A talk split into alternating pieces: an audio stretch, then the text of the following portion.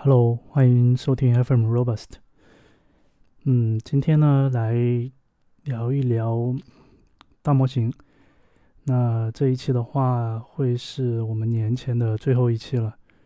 那下一期的话可能就是要到年后，不知道什么时候了。那在年前的话，我想再来就大模型应用开发呢来去聊一聊。那今天呢，就是我想把我所了解到的大模型应用开发的，呃，一个知识体系的轮廓呢，来去聊一聊，然后用一个我自己做的一个这个图呢，来去简单的讲解一下。那也算是这半年来去学习大模型应用开发的一些，嗯，怎么说呢？一些回顾吧。那我相信收听过 Robust 的朋友呢，嗯，也会比较了解，就是我这半年的时间呢，对这个大模型应用开发呢是比较关注的。那这里呢，非常强调的一点是我们，特别是像我这样做这个应用端开发的同学来讲的话，其实更多的是会专注在，呃，应用这个点上面。那也就是。呃，怎么说呢？就比如说我们平时去，就是这个应用啊，平时我们去做一些呃，比如说大模型的训练也好啊，大模型的一些这些微调优化，其实都不在这一次我们所要分享的内容里面。那只是说呢，它是大模型设计的一个方面，嗯。当然，其实还有一部分啊，我们其实这里所讲的大模型叫做大语言模型，它呢更多的是就是通过语言文本的形式去理解人类的意图，然后呢来呃给到我们一些反馈。那我们去做应用开发呢，也是利用了这一点，就是把我们以前需要用复杂的编程来去实现的一些东西，通过。让大模型自动的去帮我们生成一些，呃，东西可以来替换掉以前的编程，啊，能够实现的东西。那这一类的应用开发，就是大模型应用开发。OK，那最核心呢，我们就是所有的出发叫做一切一切的开始，就是这个 LLM，就是 Large Language Model。那这个大模型呢？和我们讲的这个什么 Chat GPT 啊之类的，其实它还是有差别的。大模型它本身呢，就是一个就是一个模型嘛，就是一个机器学习预训练以后得到的模型。那这个模型呢，它的实体就是一个模型文件，或者说一批文件所组成的呃模型文件组。那目前市面上面的话，其实有很多这种大模型啊，像什么 Chat GPT 最出名的，还有像谷歌的。还有像谷歌的，还有像我们国内的这个 Chat GM，还有这个嗯，比如说呃 Facebook 他们开源的等等。那这些大模型的话，他们的一个主要的能力是什么呢？呃，我个人的呃看法是，他们的主要的一个作用呢，是用来去理解人类的自然语言。但，我们这里怎么给他提供这个自然语言呢？就是通过文本的形式，就是通过我们。去输入一些文本，然后给到他，然后让他来去理解我们这段自然语言，他想要得到一个什么东西。那这就是大模型它要做的。所以，其实大模型本身在用的时候呢，我们用它来就是来做一些啊，这个机器学习预训练模型的预测这样的一个事情。因为我们知道，呃，人工智能它的这个。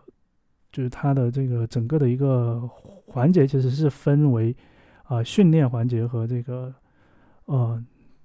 预测环节嘛。就我们就是只在这个预测这一个环节呢去使用它。但是呢，因为呃大模型的话，它是基于就是说非常丰富的语料来做的，那它呢比较通用化。如果我们想要有一些比较专业领域的这个。呃，模型出来，就比如说我想要做一个法律行业的，或者是做一些这种呃厨呃厨师行业的一些模型，那么我们就要去自己去做一些实现一些微调或者是优化。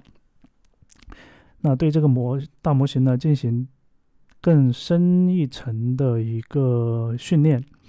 得到一个就是它在这个专业的这个领域知识更加丰富的一个新的一个模型文件。那但是回来以后呢，它其实也还是一个大模型啊，它还是一个大模型，只是说最终我们在用的时候呢，会呃用到它的这个能力。OK，那在这个大模型的基础上呢，嗯，嗯，我们可以看到就是呃，可能嗯，因为我这一期节目的话是以其实是以以以讲解一个稿子的形式来去去去。讲的，所以如果你是现在是在听我们 Robust 的节目的话，可以呃在在哔哩哔哩上面去 B 站上面去搜索一下我的这个个人的频道，叫做前端世界，视是那个视力的视，视线的视，视界就是界限的界，搜索前端世界这个栏目，然后呢来找到我们这一个本期的这个视频。当然，就是如果说你现在嗯，不想去看视频，就是你就仅仅是听的话，其实也是没有关系的。只是你需要去想象一下我在讲这些内容的时候，我的一个大概的一个知识网络是怎么样的。那我们最早的一个，那我们有了大模型以后呢，就会考虑去使用它来进行一些应用。那最早的一个应用呢，就是 ChatGPT。那就是 Open OpenAI 他们做的这样的一个呃聊天对话的一个工具。那最早的一个就是 ChatGPT 出来的时候呢，它其实还是比较倾向于针对呃程序员，所以当时的话，我们这个这个这个程序员这个圈儿里面对它就是哎掀起了一阵呃热潮。但是呢，呃，发现它其实确实是就是不是那么准确，所以后面就。又冷了一段时间，哎，然后又过了大概半年的样子，突然在整个业界，就不单单是这个程序员的这个圈子，就可能整个业界都突然又火了起来。那么这里面呢，就有一些非常有意思的东西就出来了。那 ChatGPT 呢，就是一个基于大模型的一个应用。那这个应用呢，嗯，在 ChatGPT 出来之后呢，就出开始发现，就是说，Chat 这种形式呢，是大模型应用的一个非常重要的形式。因为，嗯，我们整个互联网发展的这个过程中，这种人机交互的模式啊，其实从最早的就是通过命令行来去交互，然后到有这个，呃，这种 GUI 的这种交互。那么再到后来的这种，就是比如说语音交互啊等等，那么这种交互的形式其实是在不断的变化的。那 Chat GPT 出来之后呢，我们发现 Chat 的这种形式，它也可以让一个东西可以运转起来，能够有很好的一个交互的一个形式。当然，其实这种 Chat 这种形式，以前比如说是像什么客服啊那种，其实都是有的。但是呢，客服那种呢，它始终还是人呃人和人的一个一个交流嘛。那 Chat GPT 呢，它就变成了人机交流的一种形式。那这呢，确确实是给我们带来了一个，就是说在思想上的一个变革。那么 Chat GPT 这种应用出来之后呢，哎，大家发现火了以后，就有很多的人呢开始去做一些套壳，因为 Chat 呃 OpenAI 开放了他们的一些 API 嘛，然后呢，你可以去买买它的一个买它的一个服务，然后完了以后呢。啊，自己部署一个应用应用，然后这个应用呢，你只要去调它的那个接口，就可以得到你想要的一个结果嘛。那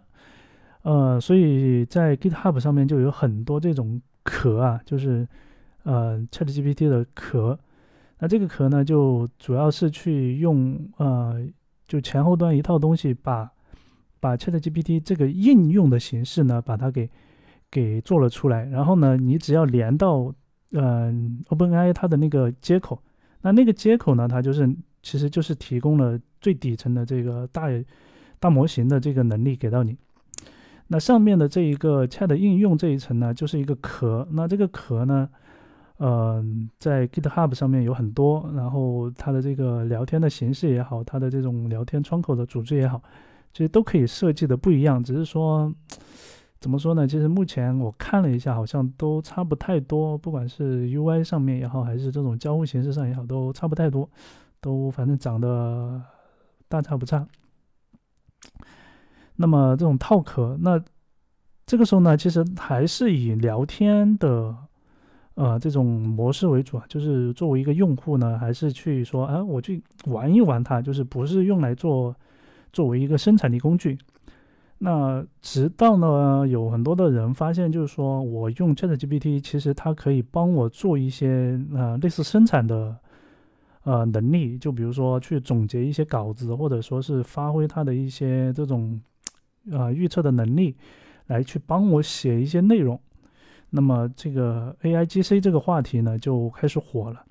那这个 A I G C 呢就简单就讲，就是说是用 A I 来去生产内容嘛。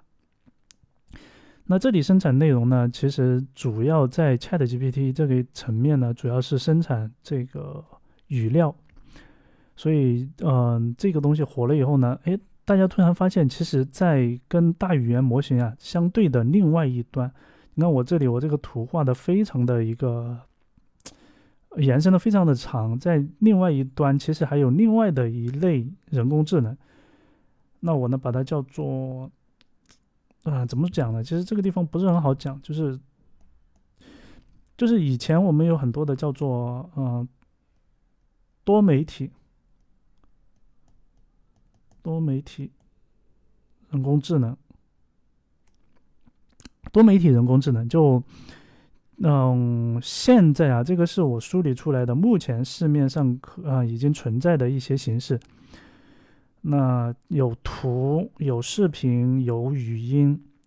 那这些呢都是有的。然后在这个 A I G C 出来之后呢，又另外一个行呃领领域，它非常呃又火了起来，就是这个数字人。那图呢比较容易理解，就是像嗯，Mid 嗯，Mid Journey 那种，它可以去，还有我们这个就是嗯，S S D 这种。那像这种软件的话，它就是可以帮我们去通过呃文本的描述来去生成一些图，但其实呢。在这个用文本来去生成图之前呢，其实有很多呃类似的生成生成这个就是图的一些模式啊。就比如说以前有一个 app，就你就它比如说这是一个屏幕啊，就你可以在里面随便画，就比如说画什么，画完以后呢，它根据你画出来的东西呢，自动帮你生成一个就是一个图。所以当时呢，这个这个软件也是火了一阵，就是。非常有创意的一些想法，就比如说画了一一横一竖，哎，他竟然给我搞出了一个瀑布这样的一个图出来，反正也很有意思。还有呢，就是智能 logo，呃，像我们之前我在腾讯嘛，然后我们腾讯之前的，我就是我们隔壁的团队，他们做了一个，就是啊，通过你通过点点点选选选，就是你选择一些风格，然后呢，帮你去生成一个 logo。那以前呢，其实也有这种生成图的这种啊智能的东西啊，只是呢没有用啊 Chat 的形式来去生成。那现在的话，就是这一类的这个这个工具呢，生成图类的工具呢，都又统一成为用 Chat 的形式来去生成了，这是一个方面。然后第二个方面呢，就是这个视频的生成，就是用 Chat 的形式来生成视频。那这里面的话有很多，也是目前市面上有很多的工具啊。那我所知道的，现在就抖音上面有很多这种东西，就是美女短视频，就比如说 AI 换脸，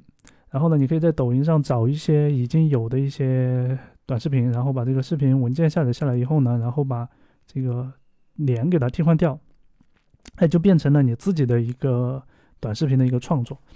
啊，这个是非常简单的一种模式。还有一种模式呢，就是它通过运算，然后生成一些你。呃，可能跟我们原本视频不大相关的，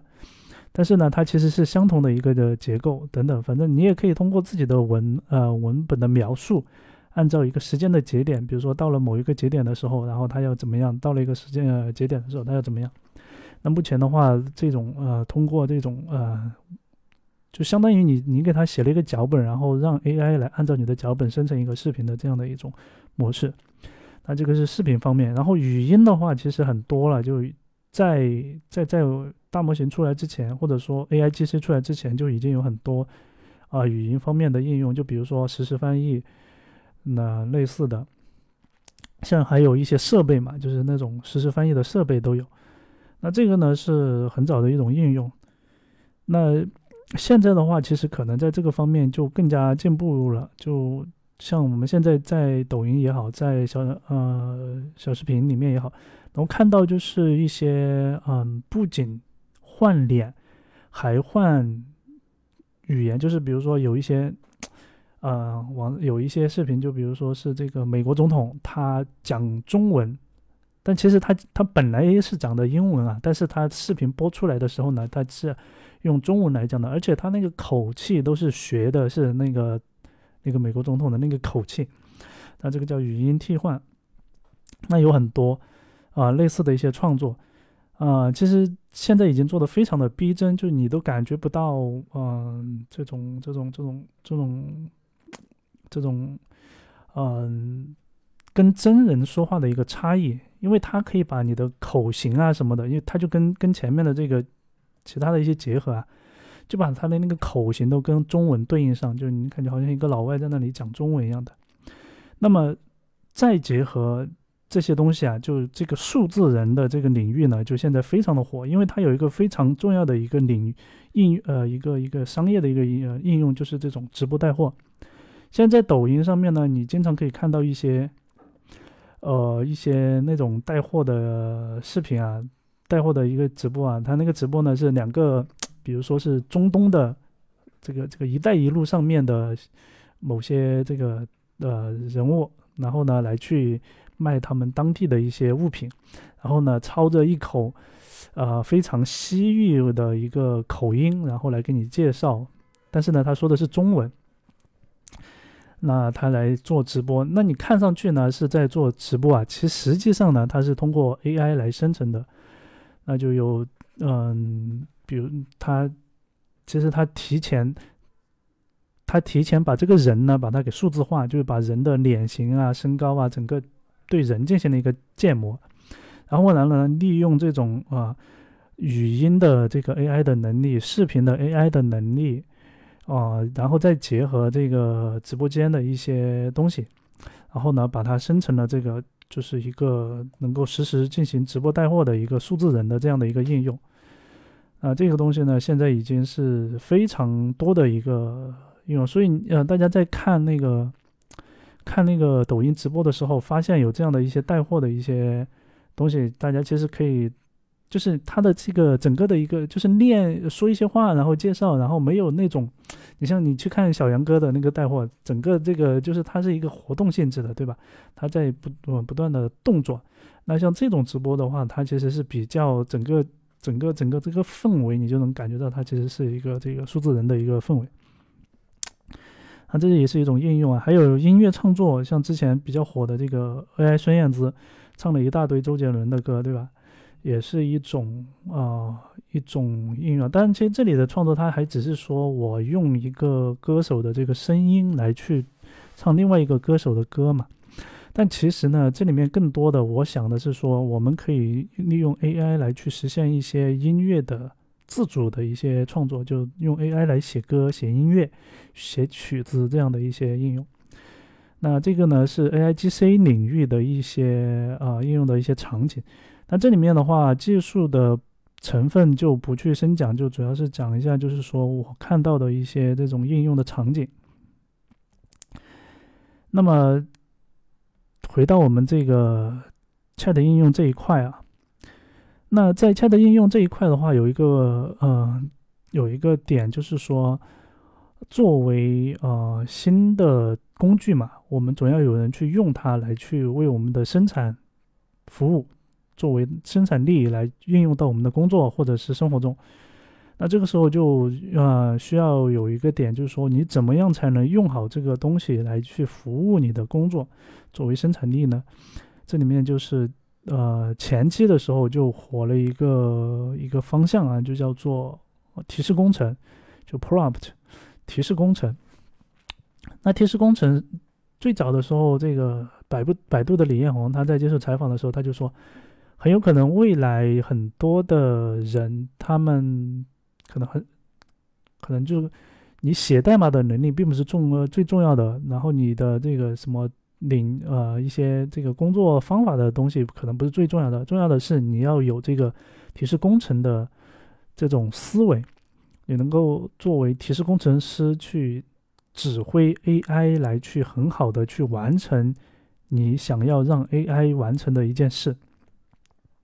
也就是说，这个 AI 它能够给到你的答案是否符合你的预期的一个非常重要的因素呢？就是这个 prompt，就是给它的这个你发给它的这个文本。那这个文本呢？嗯，如果是仅仅作为聊天的这种场景的话，那你就就更就这个文本就是其实没有什么太大的用啊。如果是你把它作为生产力的这样的一些想法的话，那这个 prompt 呢，它就是一个作为呃一个大模型，就是一个模型进行预测的一个提示。那么 AI 它给到你的东西，就是对你给的 prompt 进行一个预测和推理，然后得到的一个往就是顺着你给的这个提示往下走得到的一些内容。那这个呢，就是提示工程它本身所要解决的一些事情，就是我有了一个好的 prompt，我就能够让 AI 给到我非常满意的呃内容，所以衍生出了这个。提示工程的这个方向啊，那到这儿呢，基本上这种呃 Chat 应用呢，就是 Chat GPT 这种应用形式呢，就就就就就 OK 了。就因为 Chat 本身的话，它就是你给它文本，然后它返回给你文本嘛，所以到这儿呢就结束了，就其实就没有什么再往多的去发展了。但是呢，哎，我们在工程领域的话，我们发现。这个东西好像并没有这么简单，并没有这么简单。为什么呢？因为 AI 的话，它虽然说是一个推理、预测、推理的这样的一个过程，但是呢，我们发现大模型呢，它具有一定的智能，就它不单单是说我就是一个像以前的那种机器学习的这个模型一样，它可以就是。呃，按照一个目标，然后去做出一件事情，他有自己的一个智能，他能够按照人的就普通人的一个思维呢来去进行一个推理。那当然，其实这个能够就是我们不去讲更深的一些理论层面的东西啊，其实大家也可以想得到，就是我用来做训练的这些材料都是从网上找的嘛。那么这些材料呢，其实很大一部分都是反映了人的一个思维。那他在学习的过程里面呢，他就按照着你提供的这个材料，然后来进行预测。那其实，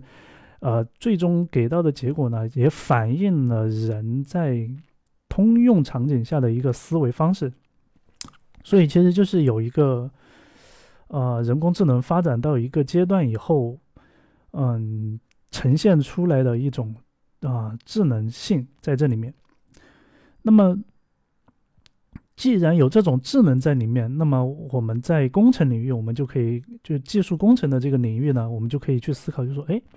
它既然这么智能，能不能去替换掉我们以前的一些啊非常手工、非常人为性质、非常啊需要做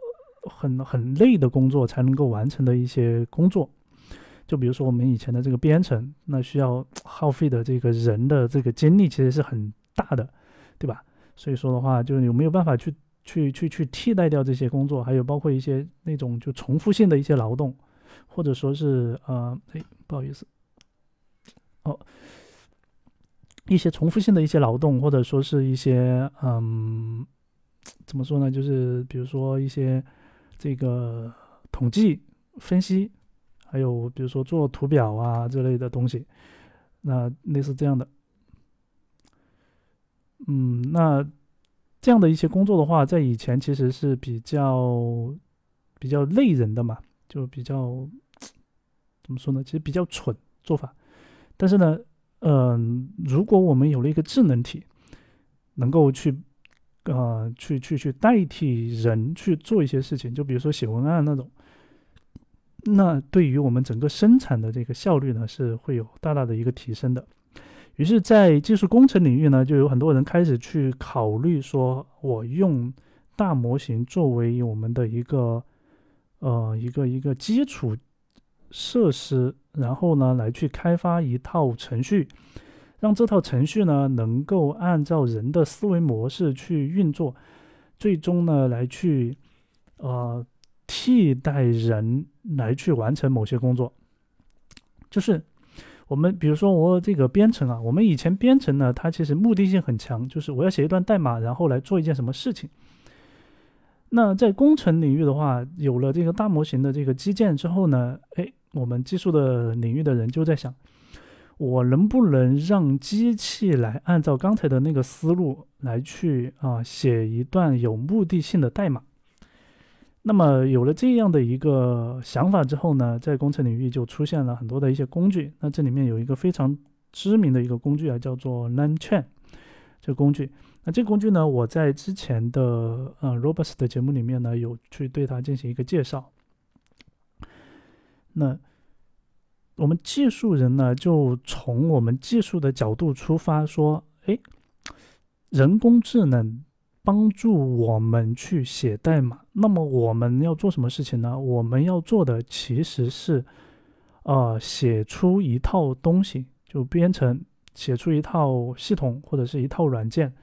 能够让人工智能在这里面去写代码。写什么代码呢？写的就是，呃，到时候这个用户他输入一段他的目的来去呃实现的代码，就比如说。比如说我我嗯，比如说我们现在有两个人，A 这个人呢，他说，哦，我要写一段代码，我要用来去统计过去十年间啊什么中国的这个农业数据，那这是一个人 A 这个人，然后 B 这个人呢，他说我要写一段代码来去让这个呃让呃让我们的一个图片进行一个转换或者是一个批量的一个处理，那这两个人他们呢？提出了两个需求，但是呢他们是站在程序员的角度提出需求的，就是这个事情本来是应该是以前他们自己去写代码自己来干的，对吧？现在呢，他们想让人工智能来干。那这两个人做的事情呢，其实就是他们的这个目标本来应该是不一样的，对吧？但是呢，我们能不能写出一套东西，能够就是让这两个人。用同一套东西来去实现这两个人的这个目标，就是用同一套东西写出两个代码，然后这两个代码呢，嗯，实现了这两个人他想要的一个效果。那这个东西呢，就成为了我们技术人在这个技术工程这个领域去探寻的一个东西，就是我只写一套代码，能够让这套代码呢，按照啊一定的这种这种这种工程去运作之后呢。它能够写出其他的代码去解决千千万万的事情，那这样的话就能够让我们整个的一个这个这个效率啊更加的提升。那这个东西呢，在呃我们工程领域呢就被叫做这个智能体啊，就是包括现在其实很多你你去很多的这这个呃 AI 的这个这个。嗯，站点上看的话，其实他们都有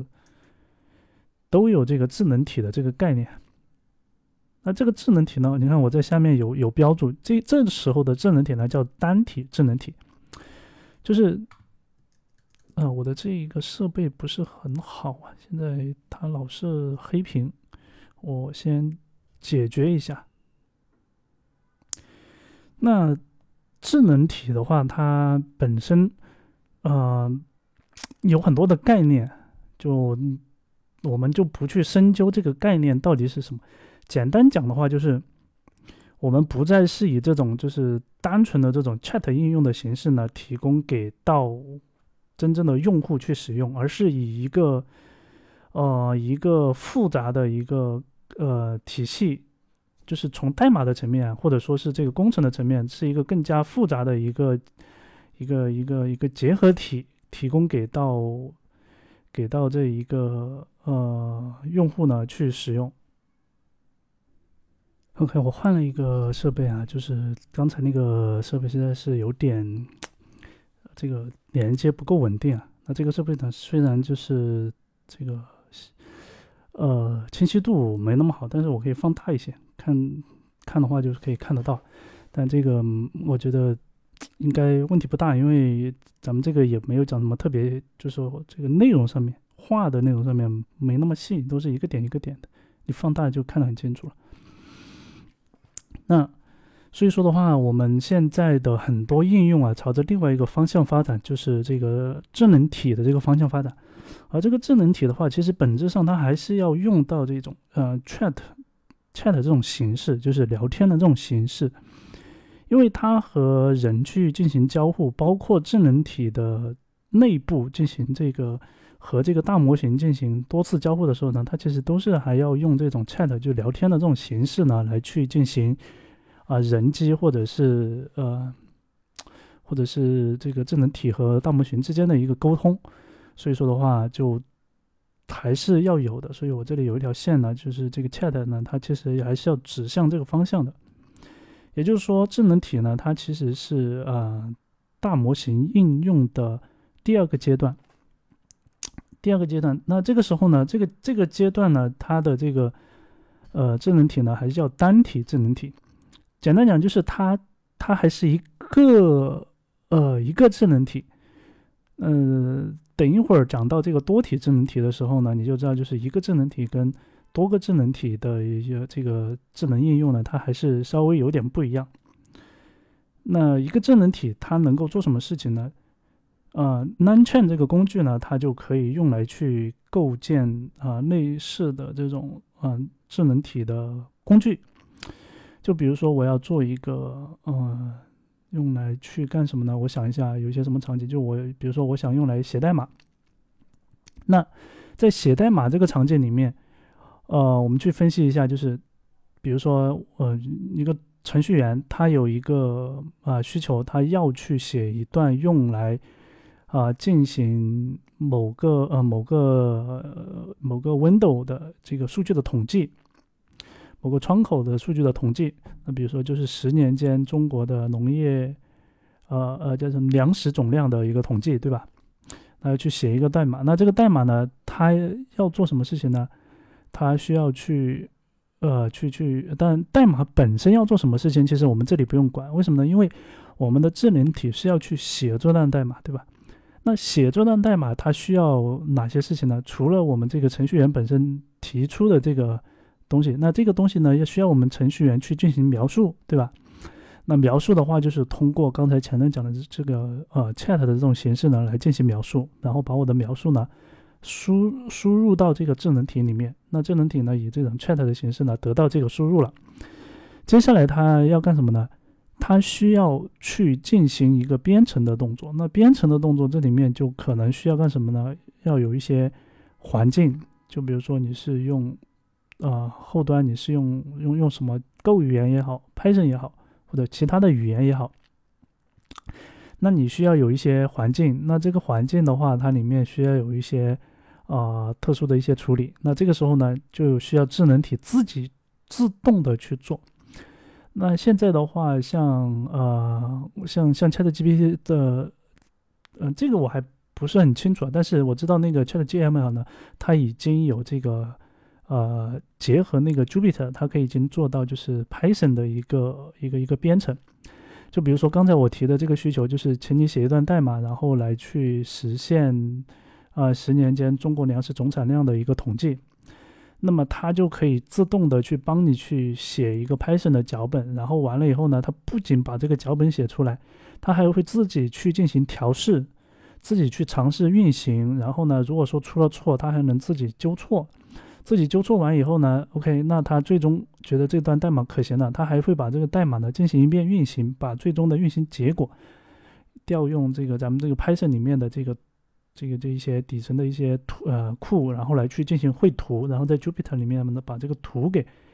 给到你，直接给到你。当然，其实作为程序员的话，其实他直接给到我们这个图呢，只是一个调试的过程。但如果说我是一个终端的这个用户，就我不是一个程序员，我不是要来写这段代码，而是直接提出这个需求的话，那么其实我就是要得到这个图。那这个呢，就是其实是更高层面的一个应用了。那我们这里的话，就更多的是强调是说我是一个呃，就是有其中我要担任某一个角色，然后来完成我的这个工作。比如说我是数据分析的数据分析的这个职位的人，那么我的这个智能体呢，它就来完成我这个人在这个职位上他要做的事情。那 NaN Chain 的话，它就能够用来作为一个呃编程框架，然后来去呃通过它的这个编程的模式，然后各种组件之间的调用，然后呢来去实现刚才所讲的这样的一个一个场景。那这种智能体呢，它还呃还有一个比较呃小的，就是嗯范围比较小一点的一个一一种应用方向啊，叫做。RAG 这个呢，在之前的那一期节目里面有详细的讲到，我讲的我就它是一个叫做检索增强生成，就是它本质上是一个搜索，然后呢，但是呢，在这个搜索的基础上呢，进行了更加智能化的增强。那么在呃，在在在现在呢，有一个有一个引擎啊，叫做有一个。我 k m chat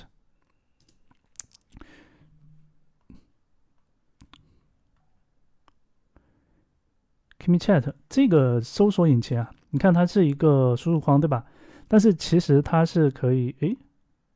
哦，它还要登录啊。这个搜索引擎呢，它就是一个这样的一个一个应用，就是一个 RAG 的应用。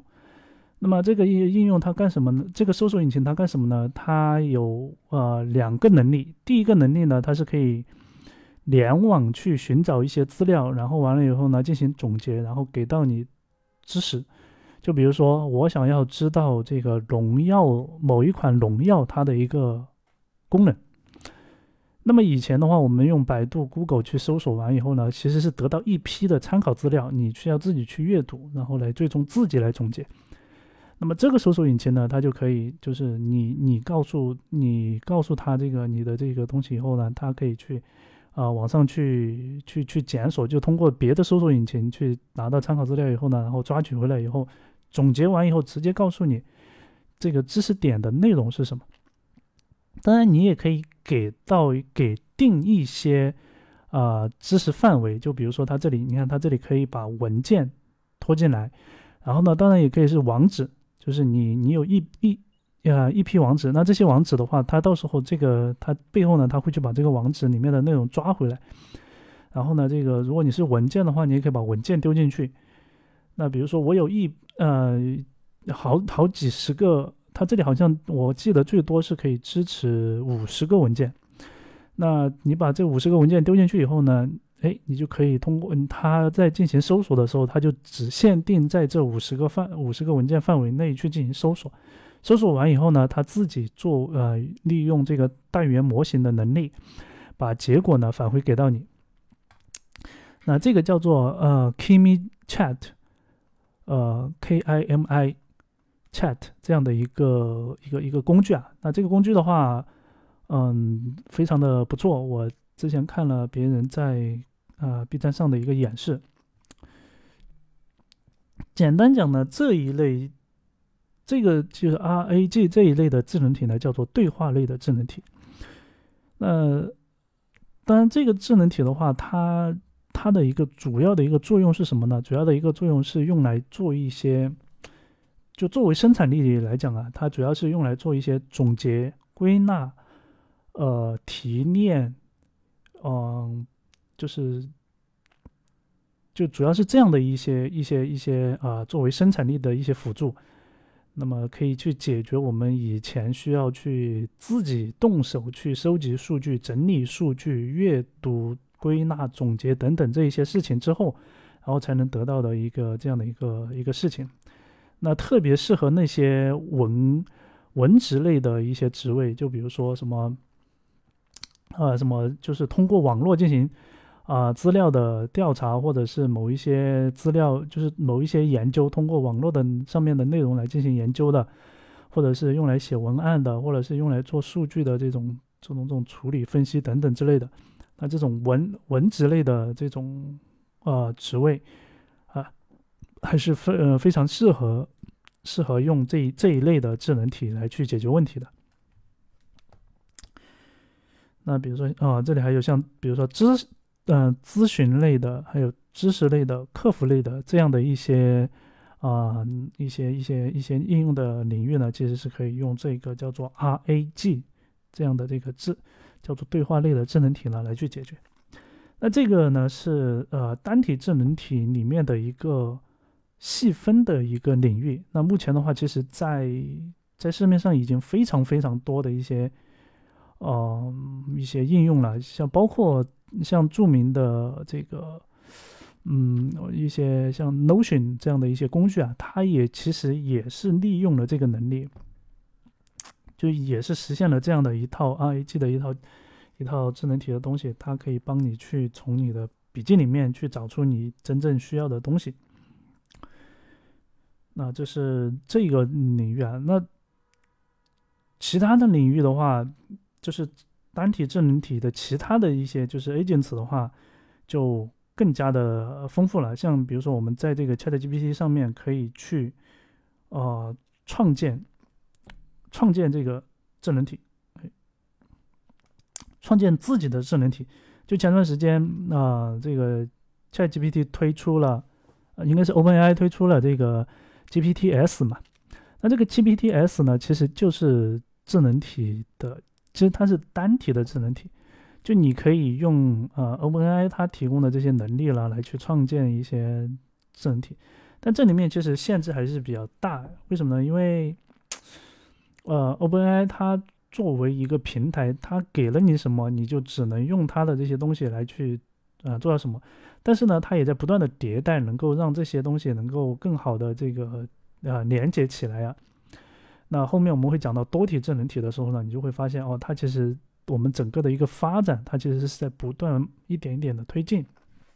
那像现在 ChatGPT 里面，你可以去用一个符号，像我们在微博里面，就是你想要谁谁谁，对吧？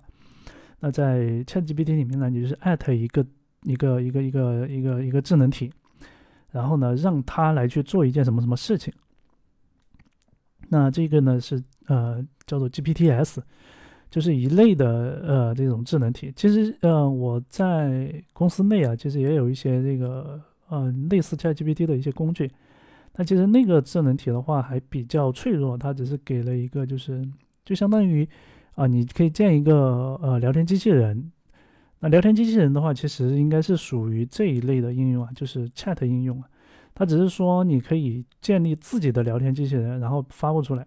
那这个聊天机器人，你可能有一些前置的一些提示语会放进来，这样子。那除了呃，还有一个工具呢，叫做 AutoGPT。AutoGPT 呢，其实就是跟刚才讲的这个 lan chain 的这种呃形式呢，非常的像。可以，其实我们自己可以用这个 Lan Chain 呢来去来去呃来去实现一个 AutoGPT。它呢是一款软件。那这个软件呢，就是一个叫做自动化的一个一个一个软件，一个智能体。那它呢，通过呃调用类似 OpenAI 这样的一些大模型来去实现一个呃本地的一些操作，然后最终呢来去完成你的一个任务。那其实这个呢还是比较面向于程序员的，就对于普通的人的话，其实它。还是不是那么容易去使用？那我们等一下会看到有一些非常的有意思的一些呃平台，他们已经实现了，就是让普通人呢他也可以去用。那有了这些 agents，像就这个嗯 GPTs 这些东西啊，那么就会有一些新的一些东西出来，就是一个叫做 agents 平台。那 agents 平台是什么呢？就是它本身。本身它没它没有大模型，它本身呢也没有呃智能体，但是呢它是一个平台，用来让呃帮助让你去进行智能体的创建、配置、管理、发布。那比如说这个呃这个这个呃 OpenAI 的这个 GPT Store，那它呢就是一个 Agents 平台。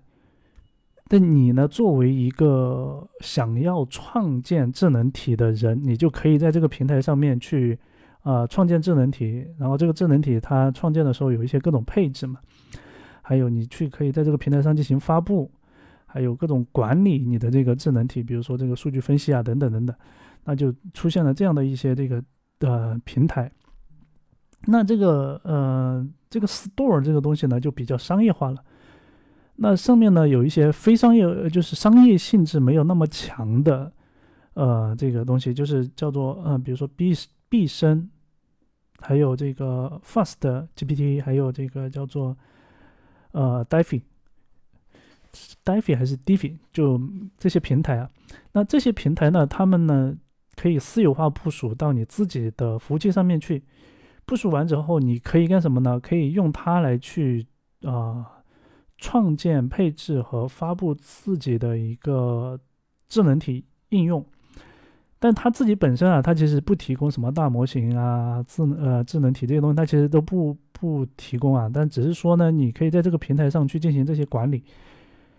那同时的话，它提供一些能力给到你，就比如说你在创建智能体的时候，你不是想要去啊，想要去就是去去去对接到 OpenAI 的这个。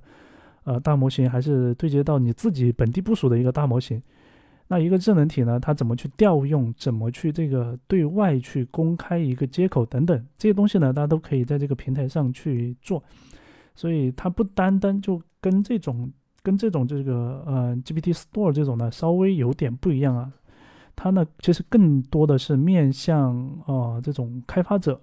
或者说是呃。就是智能体的开发者，那这里的开发者不一定是程序员啊，有可能是普通人或者对这个东西比较熟的人，他不一定是程序员。这个大家一定要有这样的一个意识，就是说，呃，未来的这种程序开发，如果是走我们今天讲的这个大模型的这个方向的话，它的这个开发人员就不一定是程序员了。但你如果说你想要去做一些程序方面的各种智能体的开发，那肯定程序员是最好的。但如果你不是这个方面的，你就是一个普通的工作人员，那其实你也可以作为开发者来进行这种智能体的开发。那么这有了这种呃呃 agent 平台这种东西以后呢，自然而然的就又衍生出更加的呃高级的一种形式，就是。在这个平台的这种基础上面衍生出来的更加高级的形式，就我我既然有这样的平台，那么我们可不可以去呃搞一个其他的一个东西，跟这个平台呢有一点像，但是呢又比平台更加的专业，来去搭建这个智能体的这种管理的一个体系。那么这里面我推荐一个叫做 Tasking AI 的这样的一个一个呃平台，那它呢也是可以本地化部署的。它本身呢也没有大模型，你也要去自己去部署大模型，或者是用去买那个 OpenAI 的这个大模型的这个接口。那它呢可以用来去进行呃各种组织管理，就是你的大模型，你可以在这个平台上面，你先去呃注册各种，我有好多个十多个大模型，对吧？我都注册进来。然后呢，我的这个呃知识库我可以组织好，然后呢，我的这个呃各种啊智能体我也可以在这个上面去创建。那这个智能体它大概是干什么的？等等等等。那么它呢，就是一个相对来说就是更呃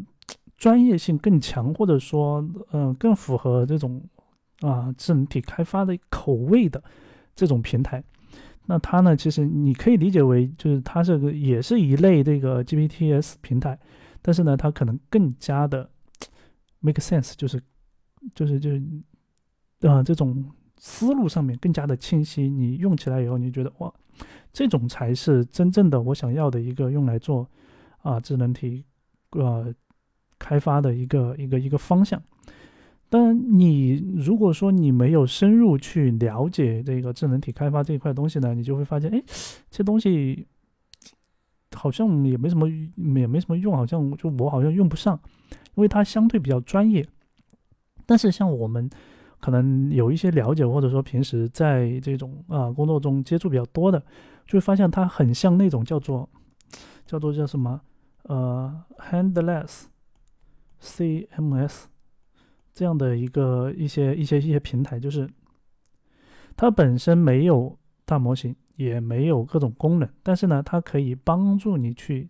啊创建这些东西出来，用来作为一个管理一个组织这样的一些东西。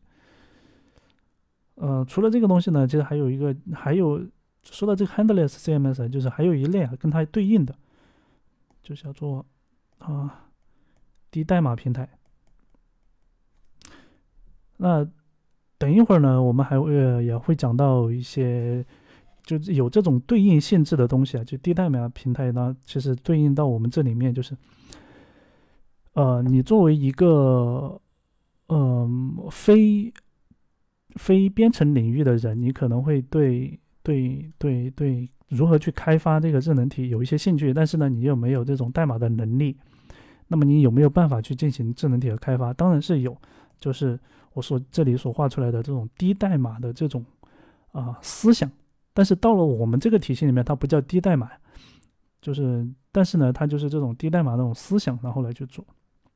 OK。OK，那这个呢，就是从这个智能体这个点去引申出来，我们发现市面上面竟然还有这么多东西。那有我们接下来回到这个地方，回到这个 agents 这个地方以后，这些 agents 呢，它其实都是一个一个的这种叫做单体智能体嘛，一个一个的。那每一个智能体呢，它都能够完成一个一种基于某种目的的这种这种这种。啊，东西呃，能力，就比如说它是用来写代码的，它是用来统计的，它是用来做图片的一个转换的，等等等等。但这个这个图片转换的话，其实我们可以回到另外一个方向，就是这个就这个这个这个方向，就我们可以不用自己去写一个这种图片转换的智能，当然也可以，对吧？就是我也可以自己写一个呃 agent，一个智能体呢来做图片的转换，然后这里面可能调用了。调用了那个这边的这种这种这种这边所提供的一个什么服务之类的，对吧？总之呢，这里的这个 agents 呢，它还是单体的。那接下来我们就要往这边走了。这时候我们就进入到了智能呃智能体开发的第二个阶段，叫做多体智能体的开发。多体智能体的开发。那在呃。其实，在这之前到这个位置的时候，就是到我们这个用这个 l a n c h a n 来进行单体智能体开发的时候呢，其实我们整个呃基于大模型的应用开发的这种模式啊，已经初见成效了，就是已经有点非常的明确的一种发呃一种开发的路径就已经非常明确了。但是呢，我们会发现就是啊，这个单体智能体的话。它始终还是比较有局限性，而且它理论上，因为呃，作为一个 AI，它应该是可以承担多种角色的能力的。所以说的话，以微软为目，微软为呃为为为为首的一些这个公司啊，他们就在这个基础上面呢，提出了一个呃。新的一个一个一个一个一个概念，叫做呃，叫做 mute agent 多元这样的一个概念啊，就是呃，其实也就是这里的多多体智能体的这这样的一个一个一个概念。简单讲呢，就是说一个多体智能体，一个多体智能体啊，它里面有。多个单体智能体，当然它里面呢，它也需要跟跟跟我们这个用户呢去进行一个沟通。同时的话，它除了说呃我我把一堆多个智能体放在一起以外，它还要有把这些智能体进行一个组织的这样的一个能力。它在这里面要去对这些智能体进行角色的划分，然后分组等等这样的一些能力，来去。实现什么呢？实现一个更加，呃，结构化、体系化、合理化的一种呃智能工作的一种模式。它可你可以理解为一个多体智能体呢，是一个是一个智能体的一个 team。那这个 team 里面呢，它是有分工的，就每个智能体呢，它其实是有分工的。诶，这个我这怎么突然画不出来？它是有分工的。然后呢，你也可以让它里面，你也可以让它有一个叫做 group，就是它也可以分一个组，然后呢，让这个组里面呢联系非常紧密，然后让多个智能体它能够相互之间啊串联。总而言之的话。那么多体智能体的这个时代呢，它强调的是说，我能够建立一种体系，能够让多个智能体协同起来，去完成更加庞大的、复杂的项目级别的任务。那像在这边的话，其实一个智能体可能更多的就是完成一个任务，就比如说我提出一个需求，然后你帮我把这个需求呢，呃，实现，对吧？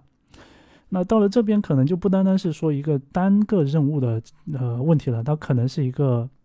我想要实现一个庞呃相对来说角色更多的呃参与的这种呃复杂的项目。那比如说一个项目里面，我需要有项目经理，需要有这个数据分析员、员调查员，还有各种什么财务、法务等等一系列的这些东西融合在一起以后呢，然后才能够让我们这个项目很好的一个推进。那么到了这个阶段呢，一个思 思想就是要做到这样一件事情。那么这个阶段呢，比较典型的代表呢，就是这个 OpenAI，它呃不不是 OpenAI，就是微软，微软他们发布的一个框架叫做 AutoGen。AutoGen 这个框架呢，它可以啊嗯，就是做到刚才所讲的这种叫做多元呃多体智能体的这样的一个能力。但是呢，呃，它也有一些缺陷，毕竟它比较早，它还有一些问题，其实没想明白。那么最近呢，NonChain 的这个团队呢，他们发布了一个新的一个框架，叫做 NonGraph，就是 Graph 就是图，然后 NonChain 的这个 Non 就前面的这个呃 Non NonGraph，那这个框架呢，呃是呃 NonChain 团队发布的。那它比这个 AutoGen 呢发啊发布的晚，就他们呢就想的会比 AutoGen 呢就更进一步，所以说目前来讲的话，NanGraph 他们的这个理念就更加的一个先进，能够在刚才所讲的就是想要实现这种啊 Team 的这个效果的层面呢，更加的呃更近了一步，就他们的效果可能就会更加好。所以这个是目前来讲，就是呃发嗯，就多体智能体已经有的一些技术的一些支持。那其实还有一些其他的一些辅助的工具，辅助的工具呢，就这里就要讲到叫做无代码的创建。无代码的创建，就其实前面讲的就是低代码的那种、那种、那种、那种思路啊。前面就卖了很多关子，包括很呃前面讲能。其实前面好几个点呃地方我都卖了一些关子，就是其实这里要讲到的就是这个无代码创建。我们都知道，就是我们可以让啊这些让智能体呢来去写代码，对吧？我们也可以让智能体呢来自动化的完成一些事情，对吧？那么为什么我们不能让这个智能体来？帮我们去创建智能体呢，实现一个，这个叫一个要一个什么，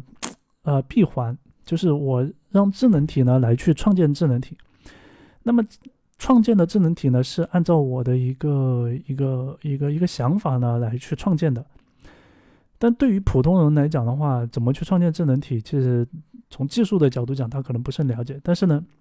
诶，现在市面上出现了无代码创建的工具。那对于普通的用户来讲，他其实更多的是提出需求，对吧？我只要提出需求，然后你给到我结果就可以了。至于中间的你是用什么框架、什么样的一些平台，然后来去做的，其实我并不是很关心。所以说，就现在出现了这种啊无代码创建的这个、这个、这个，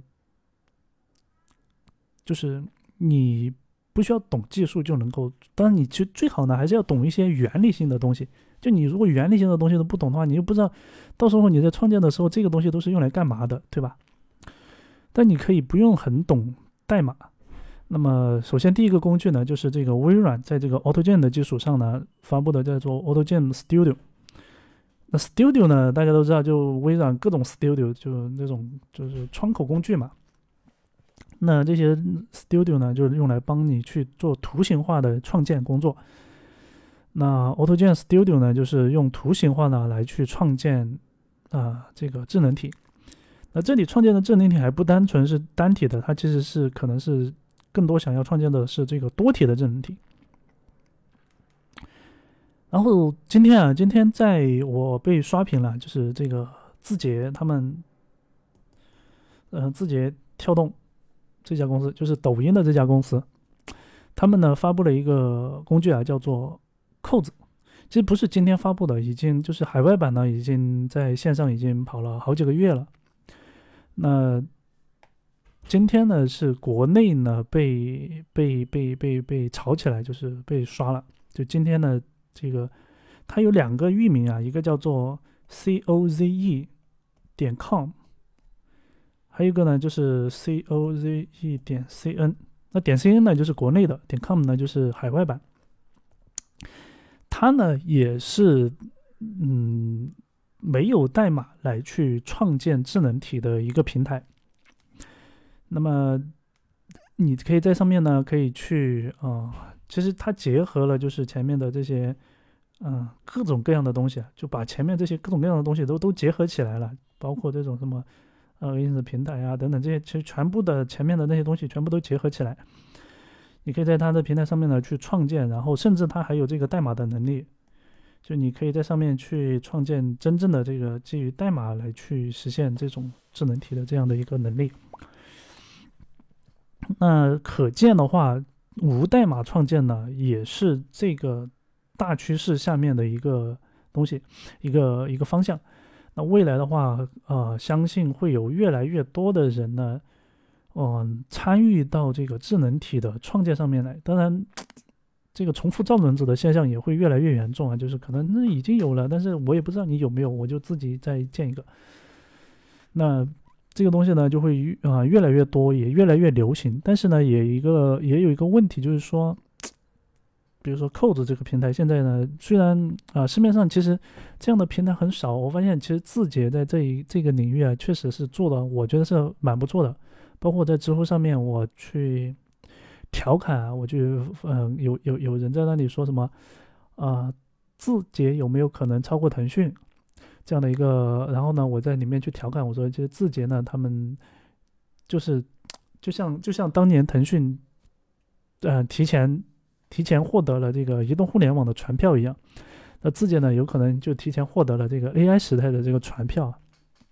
就在国内的话，当然你说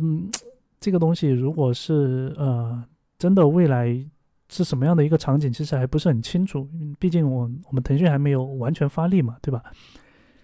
但是呢，呃，我觉得字节在这个阶段做的非常的不错，就是它起码首先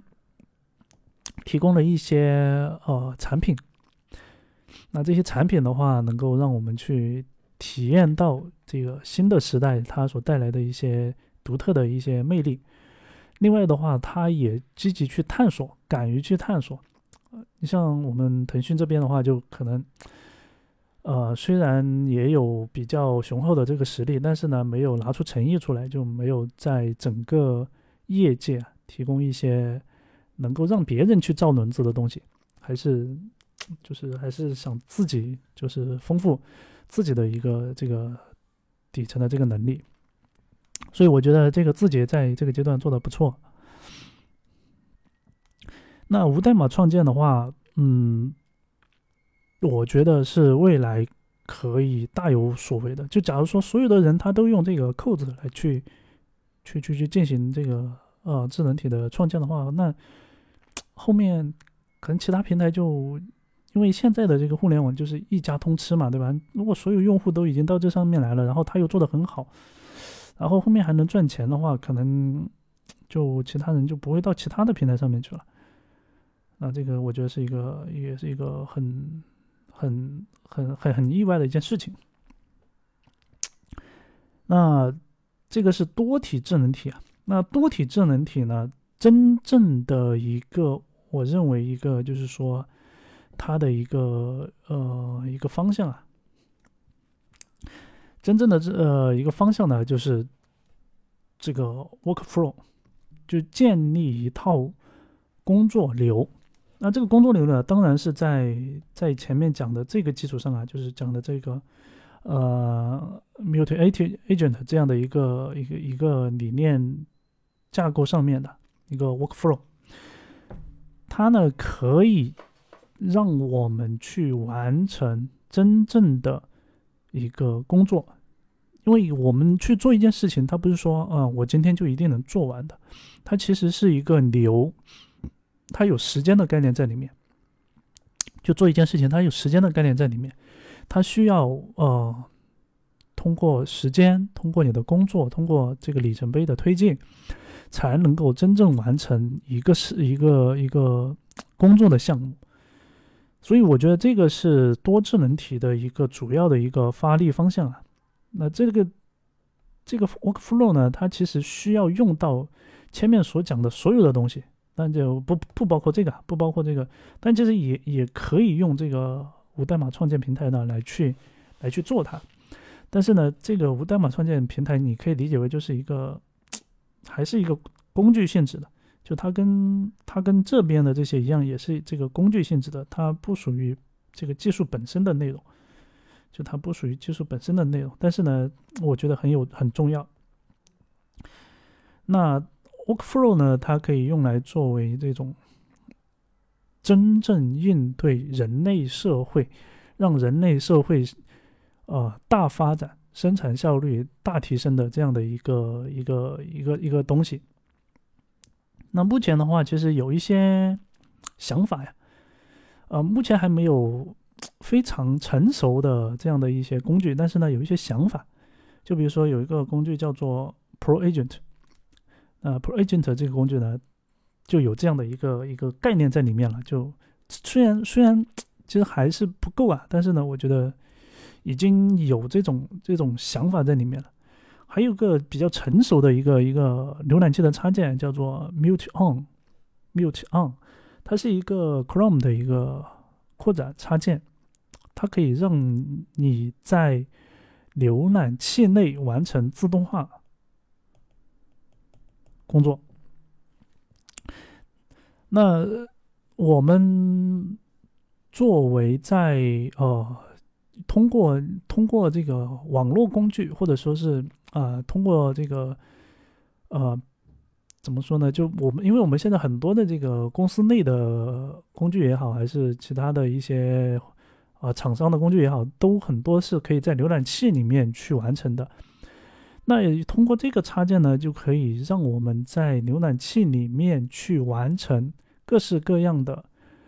呃，基于智能体的任务。当然，其实好像我试了一下，好像它的准确度没那么高啊，还是稍有不足啊。但是它的这种产品形态是非常 OK 的，就有兴趣的同学可以去看一下，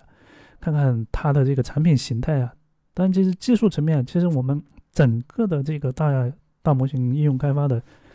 呃，这个技术层面呢，其实都有很多东西要去做。但是呢，产品形态其实已经有非常多的一些东西出来了。哦，刚才说到那个字节的那个，其实自己还发布了一个叫做豆包的一个产品啊。这个豆包这个这个是一个非常小的一个 app，但是呢，我觉得也挺好的。就虽然它现在能力还是不足啊，但是我觉得起码。态度在那里，就是他愿意去发一个，就赶紧，就是说现在这么火，然后呢也知道这个是一个方向，那他愿意赶紧去发一个这样的一个产品出来，而且呢这个产品本身啊，本身这个感觉还可以，就是小小的很精巧的这样的一个一个产品还可以，所以我觉得就是说整个市面上现在的这个产品形态啊。还是非常啊不错的。那说到这个自动化的话，其实我们现在市面上面有一类软件叫做 RPA 软件。RPA 软件呢，它呃说白了就是自动化，就是自动控制软件，就是特别是 Windows 操作系统，它可以帮呃直接帮你控制你的电脑来去完成工作。那比如说有一些那种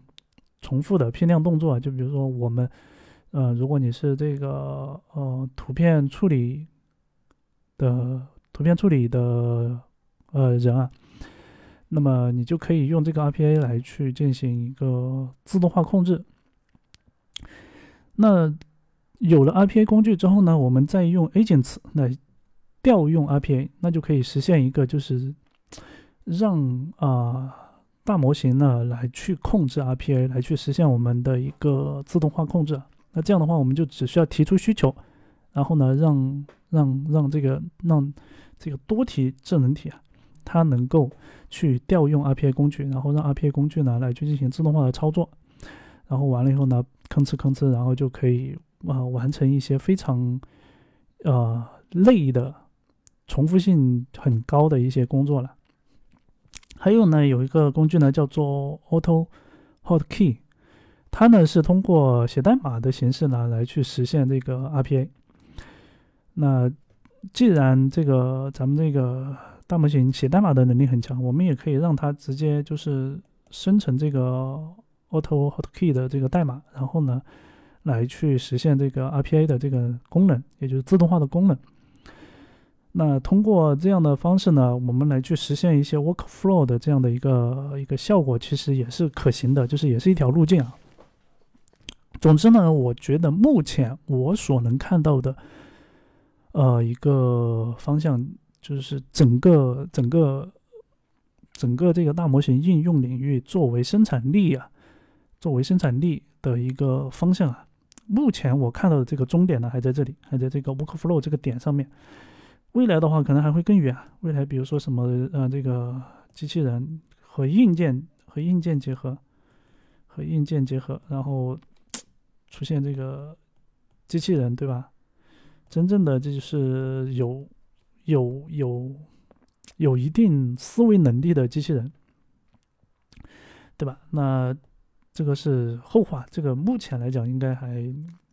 就是好像是两个领域做机器人的人，他们。有自己的一套智能的东西，还跟我们这个大模型这个东西好像没有太大的一个呃交集，目前还没有，还没还没到这一块儿。但是呢，就是去改善我们现有的基于呃基于我们现有这个计算机系统的这一套工作流的形式呢，诶，通过大模型的这种方式去进行改造，来提升我们整个社会的这种生产效率。呃，运作效率以及这个社会公共服务的这种效率，我觉得都是可行的。就是而且目前的话，已经有一些软件作为先行者、先驱，去探索一些一些一些，比如说像这个 Mute On 这种。但它这个 Mute On 它其实这个只是个插件啊，它的这个而且应用范围也比较小。但是呢，虽然小是小，但是你如果说真正的精细化的去耕作它，确实能够实现一些就是。只要你能够在浏览器里面完成一个工作的闭环，那么你用它呢，哎，有可能就能够实现。所以目前的话，我觉得是说整个的一个大模型应用开发呢，整个的一个体系啊，大概就是这样子。嗯，相信未来的话，还会在各个领域呢，还会去更加深入的去去去。嗯，去发展，去深耕细作，让每一个环节能够更加的，呃，更好。就比如说刚才讲到的，其实现在很多东西都还还没有那么舒服。就是做的虽然能够能够有这样的思想，也有这样的一些技术的一些支撑，但是呢，最终的这个效果啊，还是没有理想中的那么想那么好。说明这里面还有很多的一些。啊，空间等待我们去去去去提升。所以说的话，嗯，我想只要是我们在这个领域继续深入的去投入，还是会有很多的机会。而且我们都知道，就是整个社会在各方面，它都是需要有这样的一些变革的。去，就是每一次这个技术革命，它的影响，它不是说我只在某一个。或者说我就是宏观层面，我整个影响一遍，它一定是在所有的产业里面去影响。就比如说电，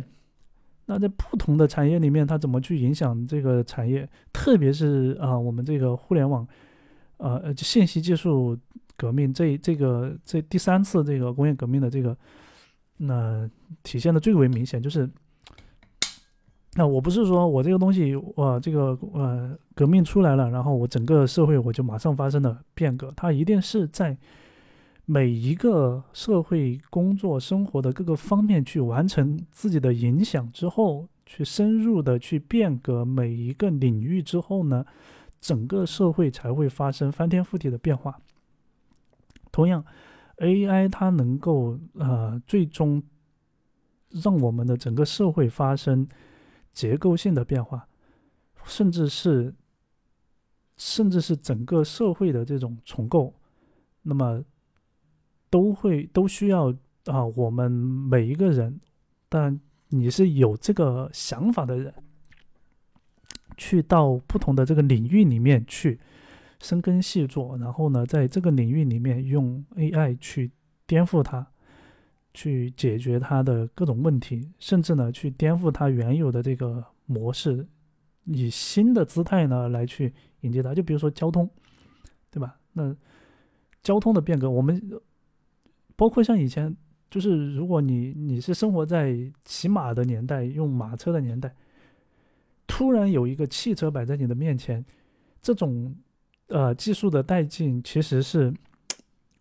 让人很恐怖的，对吧？就这样，就是以前这个罗振宇讲到过，就是叫做吓尿指数嘛，就是突然看到这个东西很恐怖，就觉得从来没见过的东西，然后他就把我这个原有的这一套认知给颠覆了。那同样的道理，就是我们在呃深耕细做这个东西的时候，后未来可能有可能就是会颠覆很多东西，而且颠覆的不一定是你所想象的那一个领域。所以，我们去做一些呃尝试的时候，不应该考只考虑说啊，我要去颠覆某一个东西，就比如说啊，我想要去颠覆这个。汽车，我以前我这个汽车是是是是是怎么样的？现在我要智能化，把它变成智能化汽车。其实这种不叫颠覆啊，真正的颠覆是什么呢？真正的颠覆是以前的汽车是四个轮子的，现在的汽车是没有汽车，是另外一种形态，就另外一种交通的形态。那是那才是真正的颠覆。那 OK。所以，嗯，我想未来这个这个这个领域啊，还有很多的东西值得去探索。同时的话，这个领域它现在本身就已经在发芽了，就这个领域已经在发芽了，甚至已经在成长了。我觉得这个时候来去，咱们去投入到这个领域里面去，让这个呃智能化的这这这个东西能够逐渐的去啊。深入到我们日常的生活中，去给我们提供一些呃便利也好，或者是一些效率的提升也好，都是非常不错的。好了，那今天啊聊了好多，突然之间一下子就聊了一个多小时。那我把我所有的这些想法，就是我在在在了解大模型这个领域的时候的一些想法，或者说一些呃看到的东西呢，做了一个这样的一个梳理。相信未来的话，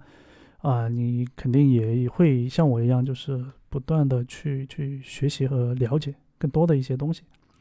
那如果你对呃 Robust 的节目感兴趣的话，你可以关注我的个人微信公众号。我的个人微信公众号是三 W 糖霜 Net，就拼音啊，糖霜的拼音点 Net，呃 Net，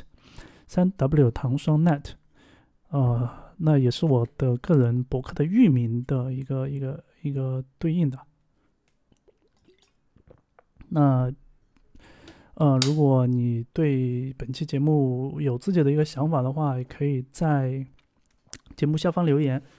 那本期的这个视频呢，会发到哔哩哔哩上面，然后呢，你到时候可以搜索一下，就是叫做“前端世界”这个栏目，也可以搜索我的这个网名“否字哥”，然后呢，找到我以后呢，到时候在 B 站上面找一下。或者呢，关注我的个人微信公众号，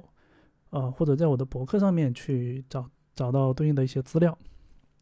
那如你也可以在呃小宇宙 APP 或者是苹果的 Podcast 上面呢，听到 Robust 的语那个语音节目，啊，你可以点一下关注，包括我们各个渠道啊都点一下关注。那这样的话，后续想要再听相关的内容的时候呢，不迷路了。好了，那我们今天的节目呢就到这里吧，我们下一次再见，拜拜。